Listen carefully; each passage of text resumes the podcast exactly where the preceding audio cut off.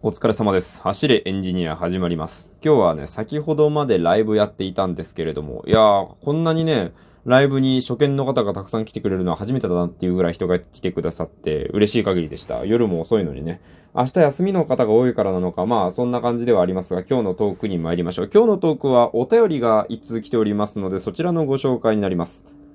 え早速読み上げさせていただきます。えーラジオネームきのこさんからのお便りです。ありがとうございます。こんにちは。時々聞いています。声とトークのリズムが心地いいですね。今日の配信聞いて久しぶりに松屋のカレーを食べたくなりました。ポテトはファーストキッチン派です。これからも頑張ってください。ということでありがとうございます。えー美味しい棒が添えられておりました。本当にありがとうございます。はい。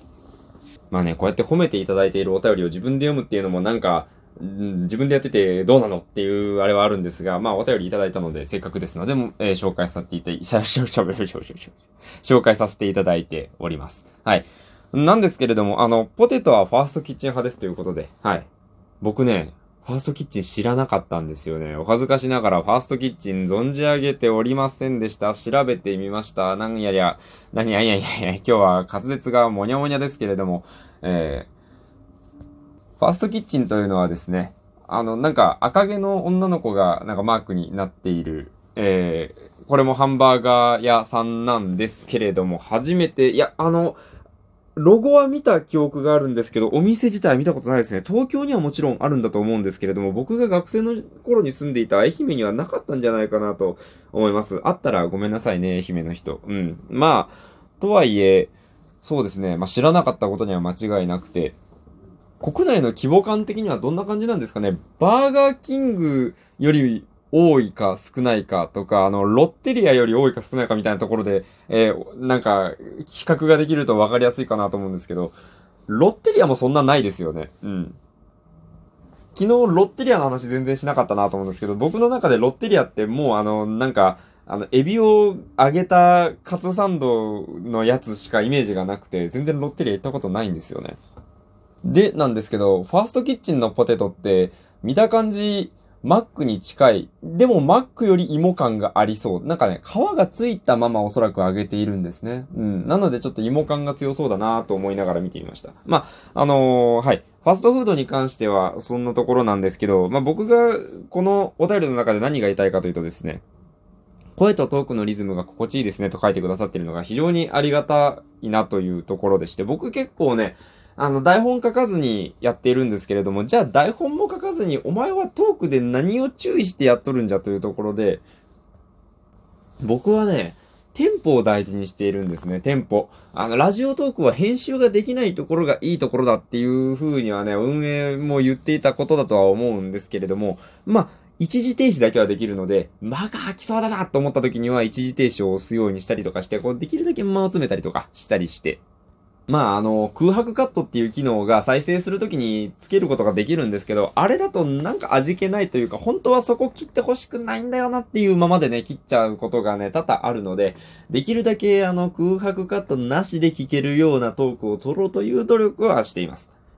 あとはね、トークの緩急ですよね。なんというかこう、しっかり間を持たせたいところ、今言ったようなあの間を持たせたいところみたいな感じのあの、ちょっとゆっくり言うところだとか逆にこうバーっといっちゃうみたいな。こうガーッといっちゃっても勢いつけてバーっといっちゃうみたいな。なんかそういうような感じのテンポ感とかは自分の中で割と大事にするようにしてます。これなんでなのかなって考えたんですけど、あの、僕落語とかはあんまり聞かないんですけど、落語のテンポ感すごく好きなんですよね。あれこそもう話術の極みだと思うんですよ。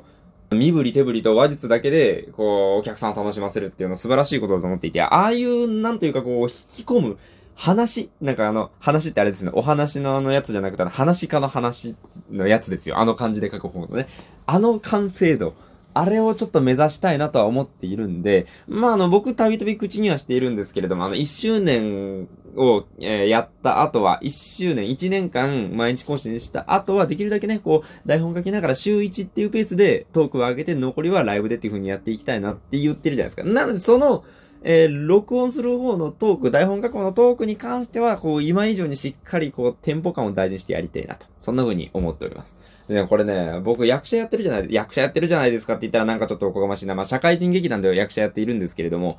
役者ってセリフを変えることはなかなかできないんですよね。脚本に書いてあるセリフを自分のやりたいように変えるってことはなかなかね、できないんで、この、与えられたセリフをいかにテンポよく、こうなんか、お客さんが聞いてて気持ちいい感じに言うか、逆に気持ち悪くさせた時にはどうやったら気持ち悪い感じになるかとかを注意しながらよくお芝居やっているので、テンポ感っていうのは普段から意識しているんですよ。なので、こうやってね、トークのあの、お便りで、あの、テンポ感がいいですねっていう風に、リズムいいですねっていう風に言われるとね、すごく嬉しいんですよね。やっぱり、あの、まあ、二通りあるんです。あの、こう、人から褒められる時って二通りあって、自分が注意してやっていることに対して褒められる時と、そんなこと自分でも思ってなかったわっていうことを褒められる時2種類あると思うんです。これどっちも違った嬉しさがありますよね。今回みたいに、僕ここ気をつけてやってるんだよなっていうのを褒めていただくとね、すごく嬉しいんですよ。あの、やっぱわかりますいや、わかってくれますか？いや、僕そう気をつけてるんですよ。ありがとうございます。本当に嬉しいですね。みたいな感じで、そういう、なんか、いや、待ってましたよ。そういう答えを。みたいなね、あの、楽しさがあるんですけど、逆に、あの、自分が知らなかったことに関しては、それはそれでね、あ、僕はこういうところができるんだ、みたいな。逆にそういうなんか新しい気づきみたいな。それはそれで、またね、嬉しい褒め言葉だなっていうふうに思います。結局、まあ何したところで褒められたら嬉しいんですけど、2種類あるよねって、そういうようなお話でございました。まあ今日は、えー、トークが来たおかげでこうやってブワーっとね、台本もなくつらつらと喋ることができたわけでございます。皆さんのおかげです。なのでね、はい。えー、皆さんぜひ、えー、ふるって、お便りをよろしくお願いいたします。今日はこれぐらいにしようかなと思います。それではご清聴ありがとうございました。お疲れ様でした。失礼いたします。